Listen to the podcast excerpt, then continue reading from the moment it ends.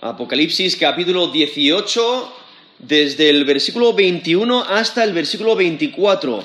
Apocalipsis 18, desde el versículo 21 hasta el versículo 24.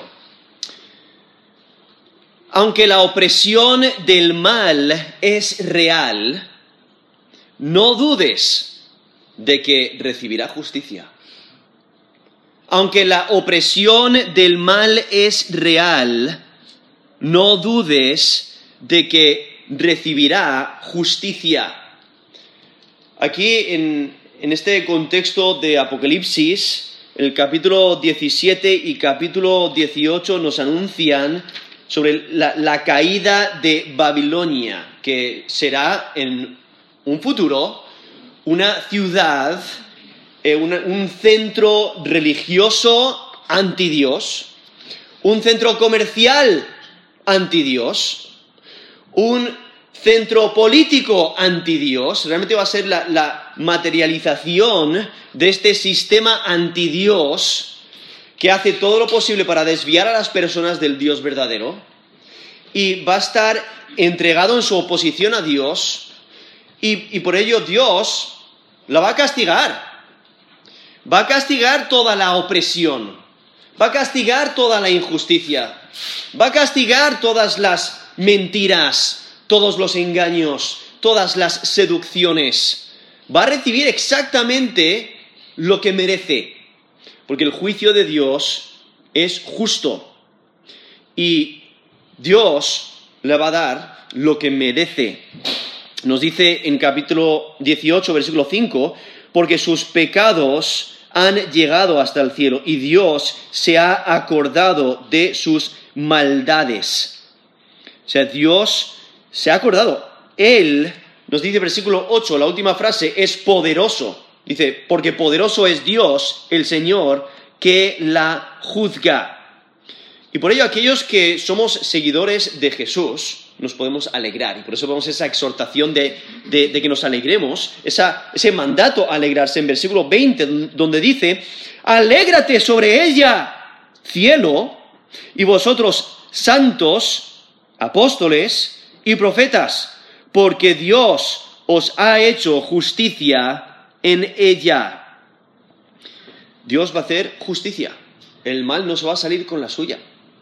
Entonces, cuando veas a tu alrededor hoy en día un sistema totalmente anti Dios, donde la opresión eh, es visible, o sea, las personas se aprovechan económicamente de otras, eh, las personas, hay, jefes que no pagan a sus trabajadores lo que realmente merece el trabajo. Hay eh, bancos que se aprovechan de los intereses. Es tu dinero, pero ellos ganan más dinero de lo que tú ganas. Hay, ah, eh, comerciantes, mercaderes, hay negocios que se aprovechan de ti. Hay, bueno, podemos ir a, eh, artífices o trabajadores, artesanos, que te hacen una obra o te hacen un trabajo en tu casa o, quizás eh, proveen, te proveen un servicio y te cobran mucho más de lo que deberían. No, hay toda clase de, engaños, toda clase de, maldades. Personas que te dicen que, te van a vender un producto y te venden uno eh, completamente opuesto o uno dañado eh, hay, tantas injusticias, tantas maldades, aún viendo guerras donde los poderosos se aprovechan de los, que tienen menos poder. vemos tantas injusticias, tantas maldades, tantas maldades en, el área política, en, el, ámbito religioso, en el ámbito eh, del negocio y del comercio, tantas maldades que ocurren. Pues cuando veas todas esas maldades, anímate de que cada opresor, de que cada malévolo, de que cada perseguidor va a recibir exactamente lo que merece, porque Dios ve sus acciones, no va a escapar. Y por ello vemos aquí, eh, y en especial el, texto que, vamos a ver hoy, si Dios lo permite, de Apocalipsis 18, del, del versículo 21 al versículo 24, nos menciona esta desolación de este sistema anti Dios Y esta ciudad, que es la materialización de este sistema antidios, es una ciudad que existirá en el futuro, es la Babilonia en el río Éufrates, y nos dice las razones por las cuales va a recibir este juicio, nos lo dice a la mitad del versículo 23 y el versículo 24, cuando dice, porque tus mercaderes eran los grandes de la tierra, resaltando todas esas injusticias en el comercio, dice, pues tus hechicerías fueron en... Eh, por tus hechicerías fueron engañadas todas las naciones. Entonces, todas esas seducciones que involucra esa seducción religiosa, esa esa seducción hacia la idolatría y todo lo que conlleva, incluyendo toda clase de inmoralidad. Y luego en versículo 24 dice, y en ella se halló la sangre de los profetas y de los santos, de todos los que han sido muertos en la tierra. Entonces, todos esos homicidios, todas esas injusticias donde eh, este sistema antidios destruye a otras personas para su propio provecho. El punto es que Dios va a hacer justicia. El mal no se va a salir con la suya. Entonces, cuando leemos un texto así, que posiblemente consideremos difícil, debemos de ver eh, el, principio que nos está enseñando. O sea, Dios va a juzgar con justicia y los opresores, los malvados, van a recibir su castigo, el castigo que merecen. Y por ello, aunque la opresión del mal es real, no dudes de que recibirá justicia. Ahora, aquí en versículo 21 dice, y un ángel poderoso tomó una piedra como una gran piedra de molino y la arrojó en el mar, diciendo, con el mismo ímpetu será derribada Babilonia, la gran ciudad, y nunca más será hallada y voz de arpistas, de músicos, de flautistas y de trompeteros no se oirá más en ti. Y ningún artífice de oficio alguno se hallará más en ti. Ni ruido de molino se oirá más en ti. Luz de lámpara no alumbrará más en ti. Ni voz de esposo y de esposa se oirá más en ti. Porque tus mercaderes eran los grandes de la tierra, pues por tus hechicerías fueron engañadas todas las naciones, y en ella se halló la sangre de los profetas y de los santos y de todos los que han sido muertos en la tierra. He leído Apocalipsis 18 del 21 al 24. Aquí en el versículo 21 vemos esta acción de este ángel. Aquí aparece un tercer ángel, aquí en este capítulo, y su labor requiere que sea un ángel poderoso. Si notáis, se dice, y un ángel poderoso. Ahora, eh, anteriormente en Apocalipsis han salido dos ángeles fuertes o poderosos. Una es en capítulo 5, donde pregona a gran voz, ¿quién es digno de abrir el libro y desatar sus sellos? Eso es en Apocalipsis 5, versículo 2. También vemos otro ángel fuerte, un ángel poderoso, nos dicen en capítulo 10, versículo 1 al 3, vi descender del cielo a otro ángel fuerte, envuelto en una nube, con el arco iris sobre su cabeza, y su rostro era como el sol, y sus pies como columnas de fuego. Tenía en su mano un librito abierto, y puso su pie derecho sobre el mar, y el izquierdo sobre la tierra, y clamó a gran voz como ruge un león, y cuando hubo clamado, siete truenos emitieron sus voces. Eso es Apocalipsis 10, del 1 al 3. Entonces ahí vemos esos dos ángeles poderosos.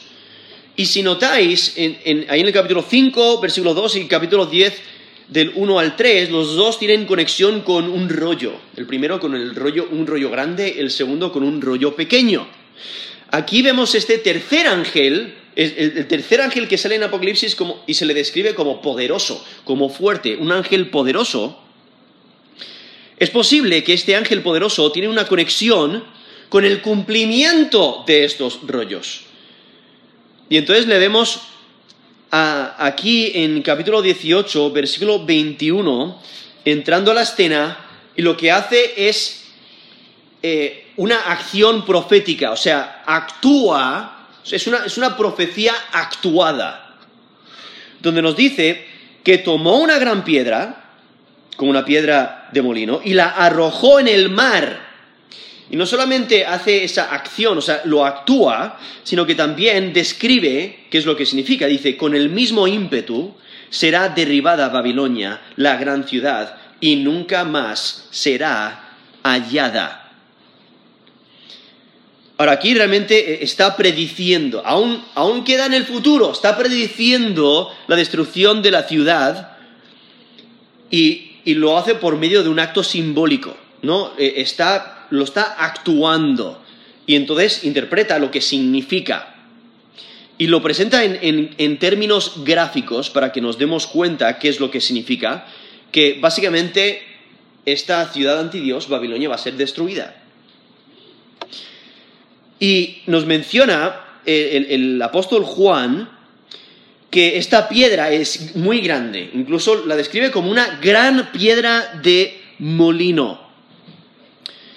Ahora, esta piedra de molino no, se refiere a, esas piedras que se usaban en, los hogares o que comúnmente las mujeres usaban para, moler el grano en sus casas, donde básicamente había dos piedras que se movían y mientras una echaba el grano, otra lo movía y, molía el, grano, ¿no? ¿no? está hablando de eso, incluso eh, lo menciona en Mateo 24, 41, dice, dos mujeres estarán moliendo en un molino, la una será tomada y la otra será dejada, describiendo esa clase de molino, pequeño, que estaban en los hogares, eso es en Mateo 24, 41, eh, básicamente dos piedras y entonces eh, una la muele y otra echa el, grano y se va muriendo.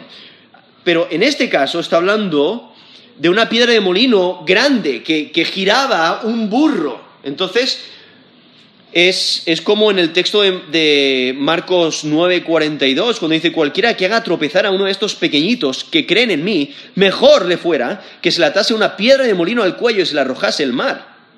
Eso es Marcos 9:42. Está describiendo una piedra de molino eh, o sea, grande. Eh, estas grandes piedras de, molino se usaban para moler grandes cantidades de grano. Era como, e, e, era para proveer este, este grano para más que solamente un hogar. Y estas piedras de molino eh, realmente varían de tamaño, pero por lo general las encontramos cerca de un metro y medio de diámetro y de unos 30 centímetros de espesor. Entonces pesaría varias toneladas esta piedra. Estamos hablando de una gran piedra eh, y, por ello el apóstol Juan describe esta piedra que toma el ángel como una gran piedra de molino y después de tomar, de levantar la piedra, ¿qué es lo que hace? La lanza al mar, la arroja al mar representando la catástrofe de Babilonia. Eh, eh, con un movimiento rápido, Babilonia va a caer, va a desaparecer. De la misma manera, es cuando tú tiras una piedra en el mar, ¿qué es lo que ocurre? Se hunde. Y dentro de muy poco tiempo ya no la ves. Ha desaparecido por completo. Esa es básicamente la imagen que nos está presentando. El lanzar esta piedra, aunque es una piedra muy grande, pero una vez que entra al mar, eh, se sumerge y va a lo profundo y ya no lo vas a encontrar más. ¿no? Eh, eh, entonces, ha desaparecido. Realmente el simbolismo es similar a la profecía de Jeremías, donde en Jeremías 51, del 61 al 64, dice, y dijo Jeremías a Seraías, cuando llegues a Babilonia y veas y leas todas estas cosas, dirás, Oh Jehová, tú has dicho contra este lugar lo que habías de, destruir, hasta no quedar en él morador, ni hombre ni animal, sino que para siempre ha de ser asolado.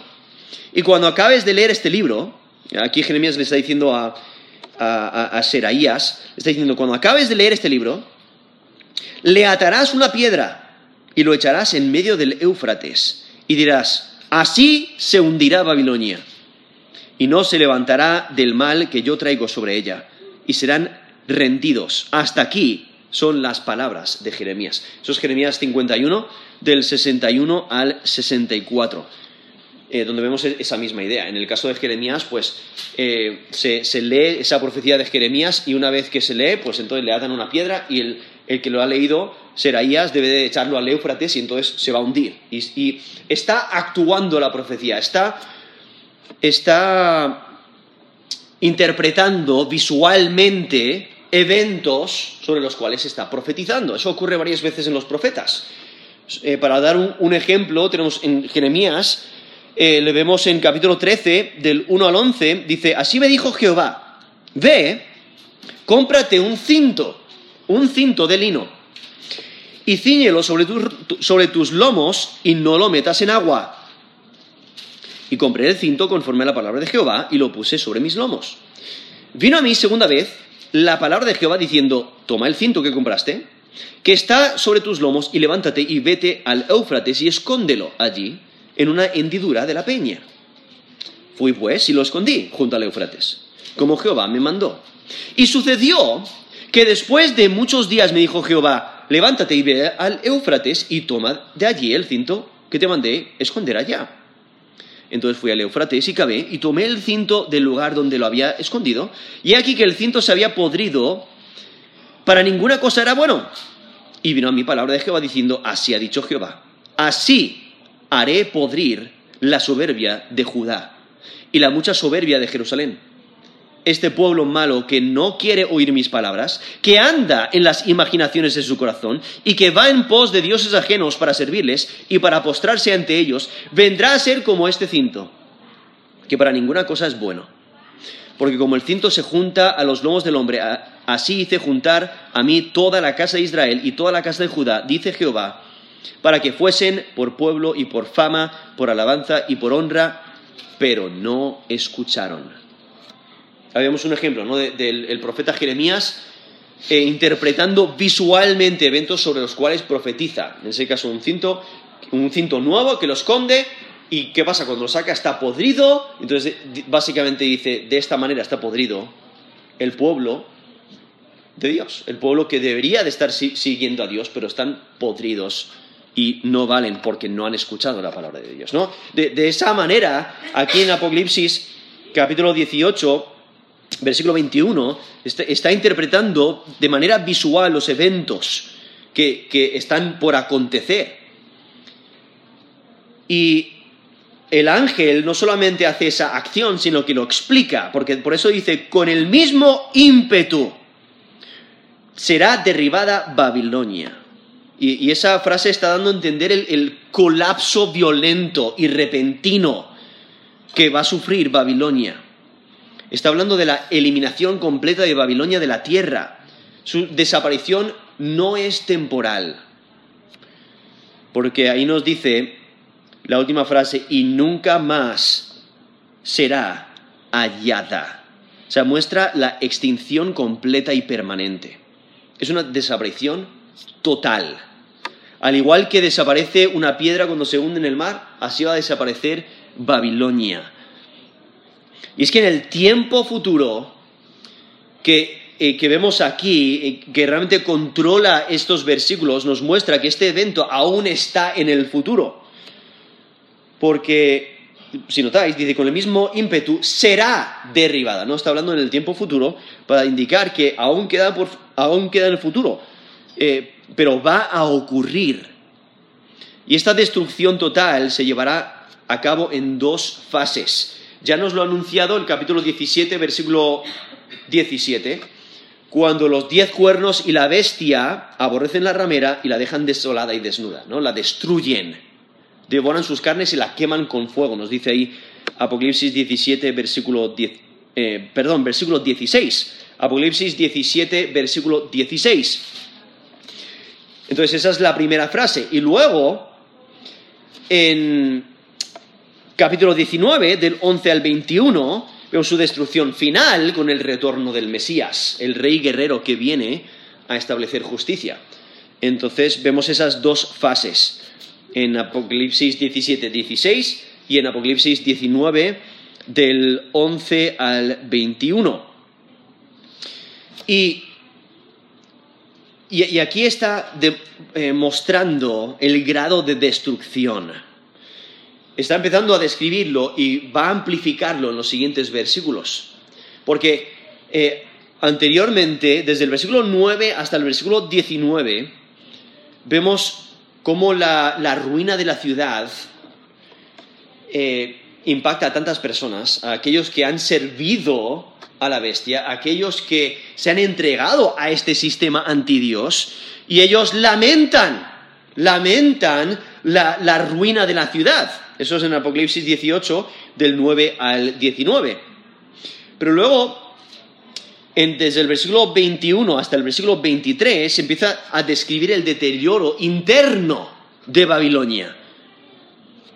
Porque nos dice, aquí al final del versículo 21, con el mismo ímpetu será derribada Babilonia, la gran ciudad, y nunca más será hallada. Y entonces empieza a describir la ruina que es evidente en la ciudad, porque no se va a escuchar ahí dentro, no se va a escuchar en la ciudad más música, no se va a escuchar más comercio, tampoco industria, ni siquiera va a haber lámparas ni luces, y tampoco va a haber las celebraciones comunes que, se, que había en la ciudad, como las bodas. O sea, todo va a ser destruido y se va a notar. Por eso nos dice el versículo 22, y voz de arpistas y de músicos y de flautistas y de trompeteros no se oirá más en ti. Y ningún artífice de oficio alguno se hallará más en ti, ni ruido de molino se oirá más en ti, luz de lámpara no alumbrará más en ti, ni voz de esposo y de esposa se oirá más en ti. Lo vemos esta condición interna, eh, demostrando la, la destrucción total de la ciudad. Eh, es similar al- a la profecía de Jeremías sobre el cautiverio de Babilonia, cuando dice en Jeremías 25 del 10 al 11, y haré que desaparezca de entre ellos la voz de gozo y la voz de alegría, la voz de- del desposado y la voz de desposada, ruido de molino y luz de lámpara. Toda esta tierra será puesta en ruinas y en espanto, y servirán estas naciones al rey de Babilonia 70 años. Ahora, allí, en Jeremías 25, del 10 al 11, está describiendo el, el- territorio eh, de Israel y, cómo van a ser llevados en cautiverio a Babilonia. Pero vemos eh, eh, similares descripciones de esa destrucción. En Apocalipsis 18, versículo 2, ya nos ha mencionado el impacto de la destrucción, donde va a haber, eh, ser un albergue de criaturas inmundas y aborrecibles. Nos dice ahí Apocalipsis 18, versículo 2. O sea, cuando una ciudad es totalmente desolada, ya no es adecuada para, los moradores. Ya no, va, a ser una morada de humanos, sino que se convierte en un lugar de criaturas salvajes. Y eso es lo que nos presenta ahí Apocalipsis 18, versículo 2. Pero aquí, en versículo 22 y 23, resalta que el silencio va a dominar, va a ser totalmente destruida, va a haber silencio.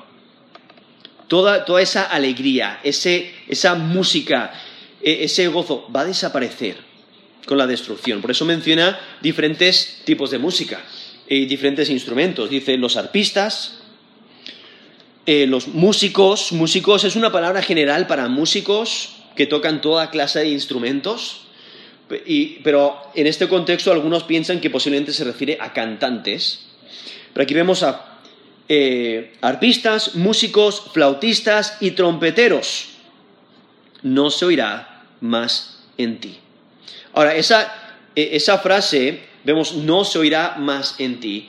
Hay dos términos en el lenguaje original que se repiten seis veces en estos, eh, en estos tres versículos, desde el versículo 21 hasta el versículo 23. Porque nos dice la última frase del versículo 21, nunca más será hallada.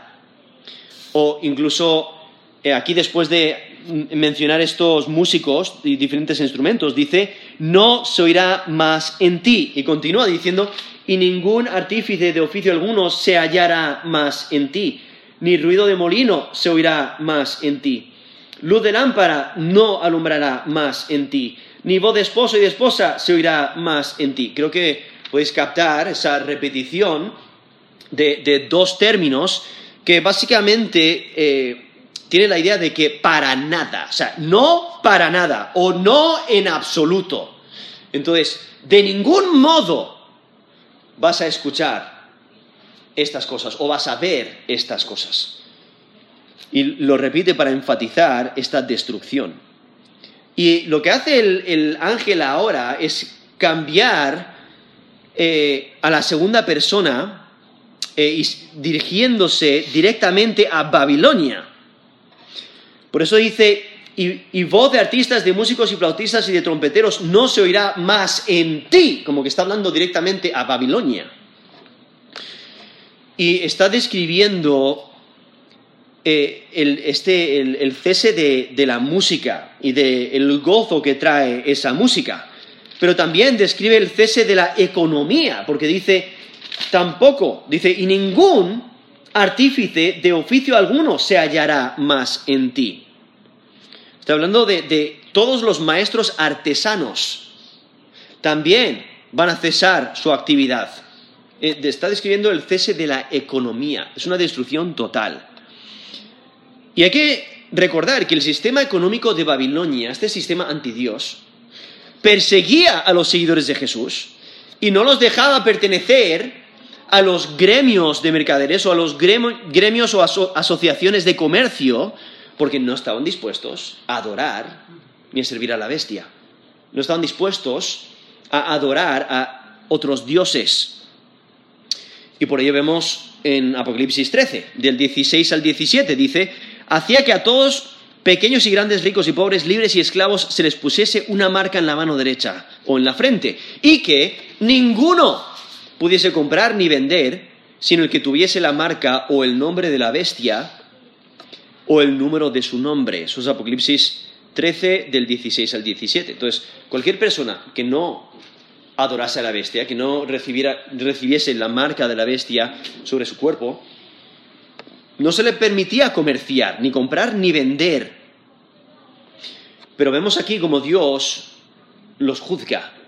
Juzga su comercio, juzga su sistema económico y y ah, vemos aquí esta eliminación de los artesanos que muestra el abandono de la ciudad. O sea, Babilonia vivió para sus placeres materiales, pero ahora Dios se las ha quitado. Y no solo pierde su economía, sino también su comida. Porque nos dice, la última frase del versículo 22, dice, ni ruido de molino se oirá más en ti. Ahora, posiblemente está hablando de los molinos incluso dentro de las casas. Eh, en, este, en este contexto donde está hablando de las industrias y el comercio, posiblemente está hablando de, esos, grandes eh, de esos grandes molinos de piedra que los movían los burros eh, para, para machacar y moler grandes cantidades de grano. Pero aquí está mostrando la destrucción total. O sea, algo que se escucha todos los días. En, una sociedad donde era tan, importante el grano y así es como se moría, pues constantemente estabas escuchando el, grano molerse. Pero ahora hay silencio. Ya no están. Porque ha habido destrucción total. Y lo que está describiendo es el cese de la comida. O sea, Tan necesario era el, moler el grano para diferentes propósitos alimenticios. E-, era totalmente común en, cualquier zona habitada que se escuchase este ruido, pero ya no hay. Está presentando la desolación de Babilonia, que va a causar la ausencia de toda la conmoción de, los negocios. ¿Qué es lo que ocurre cuando vas a una ciudad grande o una ciudad de mucho comercio? Pues hay movimiento, constante, ¿no? De, negociantes, de compra, venta, de trabajos, escuchas, toda clase de, ruidos. Pero eso en Babilonia va a cesar. Porque viene su destrucción, porque va a ser destruida por completo. Y continúa describiendo esta situación interna cuando dice, versículo 23, luz de lámpara no alumbrará más en ti. No, está hablando de, luces que iluminan las calles, ¿no? porque en, ese contexto no, se encontraban. Eh, pero eh, está hablando de, cualquier lámpara, ah, por muy pequeña que sea, por muy pequeña que sea, va a cesar. O sea, durante el día se escuchan y se ven los, negociantes moviéndose de lado para lado, se escuchan todos estos ruidos. De noche, ¿qué es lo que se ve? Se ven las luces en las casas o quizás algunos eh, trabajando un poquito más en eh, preparándose para el día siguiente con las luces prendidas, las lámparas y las luces prendidas, pero ya no. Porque es una destrucción total de la ciudad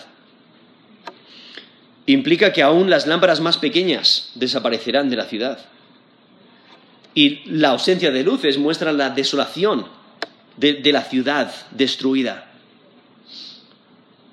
Y entonces vemos todo lo que desaparece y aún llega más y dice, ni voz de esposo y de esposa se oirá más en ti. O aún las voces de boda desaparecerán lo, que realmente eh, representa eh, gozo extremo.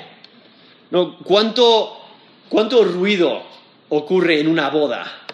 Y el gozo que se refleja. Y quizás la música y los cánticos y las risas y todo el gozo que conlleva una boda va a desaparecer por la destrucción. No se va a oír más en ti. Las bodas serán cosa del pasado. Lo cual realmente es, similar otra vez a la profecía de Jeremías cuando dice en Jeremías 7:34, haré cesar de las ciudades de Judá y de las ciudades y de las calles de Jerusalén la voz de gozo, la voz de alegría, la voz del esposo y la voz de la esposa, porque la tierra será desolada. Ahí describiendo eh, de manera similar destrucción, en ese caso es sobre el, castigo de Judá que va a recibir, pero viendo esa desolación que va, a acontecer. Va a cesar eh, ese tumulto de gozo. Y todo, ese trabajo, todos los juegos, todas las actividades van a cesar. Lo cual, si recordáis, Jesús mismo dijo en Lucas 17, del 28 al 30, dice, asimismo como sucedió en los días de Lot y se está refiriendo a los, Lot cuando eh, Dios destruyó a Sodoma y a Gomorra, ahí en Génesis. Nos dice Lucas 17, 28, asimismo sucedió como sucedió en los días de Lot, comían, bebían, compraban, vendían, plantaban, edificaban. Mas el día en que Lot salió de Sodoma, llovió del cielo fuego y azufre y lo destruyó a todos y los destruyó a todos. Así será el día en que el Hijo del Hombre se manifieste. Eso es Lucas 17 del 28 al 30. No, de esa misma manera será la destrucción de esta ciudad anti Dios, ¿no? Y aquí nos menciona, así será el día en que el Hijo del Hombre eh, se manifieste. Va a haber una destrucción repentina de todas estas actividades y de este sistema anti Dios. Y entonces termina el capítulo desde la, mitad del versículo 23 y el versículo 24 dando razones, razones por las cuales se completa esta destrucción, las cuales he, mencionado antes, pero está, está refiriéndose a la tiranía económica de los mercaderes que se exaltan a sí mismos. También de la seducción y de los hechizos de este sistema antidios y aún el martirio, o sea, el martirio de los santos, o sea, los homicidios eh, que, se han hecho con engaño y maldad. Y entonces aquí nos dice en versículo 23, porque tus mercaderes eran los grandes de la tierra. Aquí está presentando los, mercaderes de, Babilonia. En los capítulos anteriores ha estado reflejando la, gran riqueza de Babilonia y cómo se han enriquecido y cómo los mercaderes se han enriquecido a lo extremo por todos sus comercios con, eh, con Babilonia y con, otra, con, con este centro comercial. Y por ello ellos mismos, pues, ya son, son celebridades, ¿no? Son personas extremadamente importantes y poderosas. Y por ello muestran gran arrogancia, ya muestran tiranía económica, porque son poderosos, entonces ellos siempre van a ganar. Y se aprovechan de los demás eh, para poder avanzar. Y entonces ellos piensan que son intocables. Y se han exaltado y se han exaltado a sí mismos y han dejado a Dios fuera de la ecuación. Y eh, realmente es similar a la profecía sobre Tiro que nos presenta Isaías 23, versículo 8. Dice, ¿quién decretó esto sobre Tiro? La que repartía coronas, cuyos negociantes eran príncipes, cuyos mercaderes eran los nobles de la tierra. Eso es Isaías 23, 8 presentando a estos negociantes y mercaderes como personas muy importantes, como príncipes o como nobles, muy poderosos por, todo el dinero que manejan, por toda la economía que controlan. Pero ellos han hecho, eh, han hecho planes, han vivido sus vidas sin considerar a Dios. Lo cual es un grave error. Nos dice Santiago 4, del 13 al 17. Santiago 4, versículo 13. Vamos ahora, los que decís, hoy y mañana iremos a tal ciudad, estaremos allí un año, traficaremos y ganaremos, cuando no sabéis lo que será mañana. Porque ¿qué es vuestra vida? Ciertamente es neblina que, que se aparece por un poco de tiempo y luego se desvanece. En lugar de lo cual deberíais de decir, si el Señor quiere, ¿no? Si el Señor quiere, viviremos y haremos esto o aquello. Pero ahora os jactáis en vuestras soberbias, con toda jactancia semejante, perdón, toda, toda jactancia semejante es mala. Y el que, sabe, el que sabe hacer lo bueno y no lo hace, le es pecado. Eso es Santiago 4, desde el versículo 13 hasta el versículo 17. Vemos estos arrogantes, estos mercaderes, estos negociantes que piensan que lo controlan todo.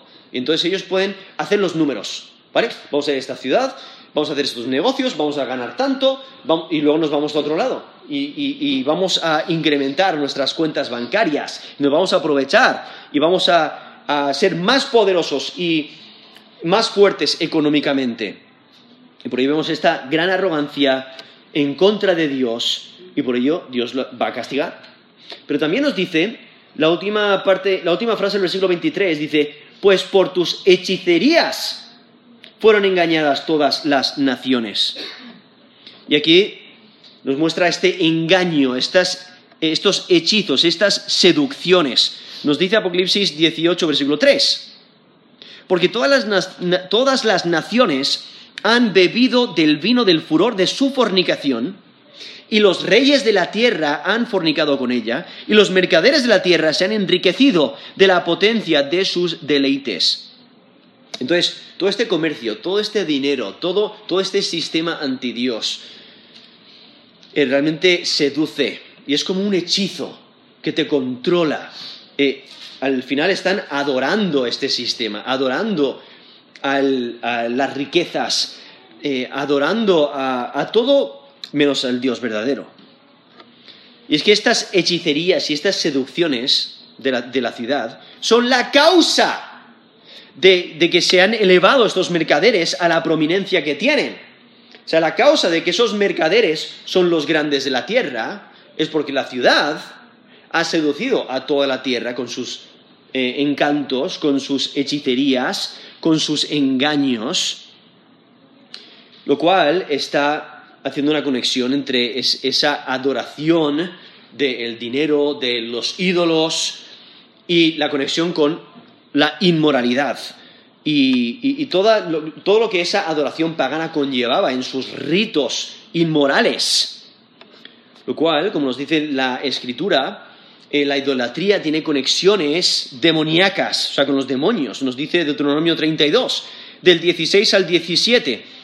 Deuteronomio 32, 16 dice, le despertaron a celos con los dioses ajenos, lo provocaron a ira lo provocaron a ira con abominaciones. Sacrificaron a los demonios y no a Dios. A dioses que no habían conocido, a nuevos dioses venidos de cerca que no habían temido vuestros padres. Eso es Deuteronomio 32, del 16 al 17, donde está presentando que el pueblo de Dios se apartó de adorar exclusivamente al Dios verdadero y se adoraban a los dioses de todas las naciones, incluyendo toda esa idolatría, lo cual hace la conexión entre realmente qué es lo que estaban sacrificando. Sí, sacrificaban a los ídolos o a esos dioses falsos, pero realmente sacrificaban a los demonios y no a Dios. Eso es Deuteronomio 32, del 16 al 17. El apóstol Pablo también, en 1 Corintios 10, del 19 al 20, 1 Corintios 10, del 19 al 20, dice, ¿qué digo pues? ¿Que el ídolo es algo o que sea algo lo que se sacrifica a los ídolos? Antes digo que lo que los gentiles sacrifican, a los demonios los sacrifican y no a Dios. Y no quiero que vosotros os hagáis partícipes con los demonios. Ahí el apóstol Pablo está diciendo básicamente lo mismo que escribió Moisés ahí en Deuteronomio 32, indicando que realmente el, adorar a las imágenes, esa idolatría, tiene conexiones con adorar a los demonios, ¿no? Conexiones eh, demoníacas. Eso es Deuteronomio 32, del 16 al 17, y 1 Corintios 10, del 19 al 20. Y aún aquí en Apocalipsis nos dice, porque aquí nos menciona a la hechicería de esta ciudad, nos dice en Apocalipsis 21, versículo 8, que los hechiceros no, no van a tener parte en la ciudad celestial, van a ser excluidos. Nos dice, pero los cobardes, incrédulos, los abominables y homicidas, los fornicarios y hechiceros, los idólatras y todos los mentirosos tendrán su parte en el lago que arde con fuego y azufre, que es la muerte segunda. Eso es Apocalipsis 21, 8. En Apocalipsis 22, 15. Mas los perros estarán fuera y los hechiceros, los fornicarios, los homicidas, los idólatras y todo aquel que ama y hace mentira. Eso es Apocalipsis 22, versículo 15, ¿no? donde hay, menciona varias personas, incluyendo los hechiceros, los idólatras, eh, pero estas personas que no adoran al Dios verdadero no van a tener parte en la ciudad celestial. Y entonces, volviendo aquí a capítulo 18, esa última frase, el versículo 23, dice, pues por tus hechicerías fueron engañadas todas las naciones. Porque Babilonia engaña y seduce. Eh, les seduce a disfrutar una relación espiritualmente inmoral. Les sedujo con una sensación falsa de seguridad. Porque ellos pensaban ya que era inmovible. Pero Dios la juzga y la castiga, la destruye. Y luego el versículo 24 nos menciona la última razón. En la tercera razón dice, en ella se halló la sangre de los profetas y de los santos y de todos los que han sido muertos en la tierra. Está hablando de los homicidios, en especial de los martirios. Y está enfatizando la culpabilidad. Y, y por eso cambia de la segunda persona se ha estado dirigiendo directamente a Babilonia. Ahora usa la, tercera persona para, enfatizar la culpabilidad de Babilonia. Por eso dice, en ella se halló ¿no? la sangre de, estas personas. Y es que la sangre de los mártires la condena. Eh, nos dice en Apocalipsis 13, 15 que cualquiera que no adorase la imagen de la bestia, ¿qué es lo que, qué es lo que ocurre? La matan en Apocalipsis 13:15, dice, se le permitió infundir aliento a la imagen de la bestia para que la imagen hablase y hiciese matar a todo el que no la adorase. Eso es Apocalipsis 13:15. Apocalipsis 17:6. Vi a la mujer ebria de la sangre de los santos y de la sangre de los mártires de Jesús, y cuando la vi quedé asombrado en gran asombro. Y él menciona, eso es Apocalipsis 17, versículo 6, menciona eh, todos estos martirios, todos estos eh, homicidios que han ocurrido y entonces es como que está ebria. Esta, esta ciudad antidios está ebria de la sangre de los mártires. Y anteriormente, en el capítulo 6 de Apocalipsis, vemos cómo los mártires piden que Dios les haga justicia. En Apocalipsis 6, del 9 al 11, dice, cuando abrió el quinto sello, vi bajo el altar las almas de los que habían sido muertos por causa de la palabra de Dios y por el testimonio que tenían, y clamaban a gran voz diciendo, ¿Hasta cuándo, Señor, santo y verdadero, no juzgas y vengas nuestra sangre en los que mueran en la tierra? Y se les dijeron, perdón, se les dieron vestiduras blancas, y se les dijo que descansasen todavía un poco de tiempo hasta que se cumpliera, perdón, hasta que se completara el número de sus consiervos y sus hermanos que también habían de ser muertos como ellos. Eso es Apocalipsis 6 del 9 al 11. Sabemos ese deseo de los mártires que están pidiendo a Dios, eh, le están preguntando, ¿hasta cuándo? O sea, ¿cuándo vas a juzgar todas estas maldades?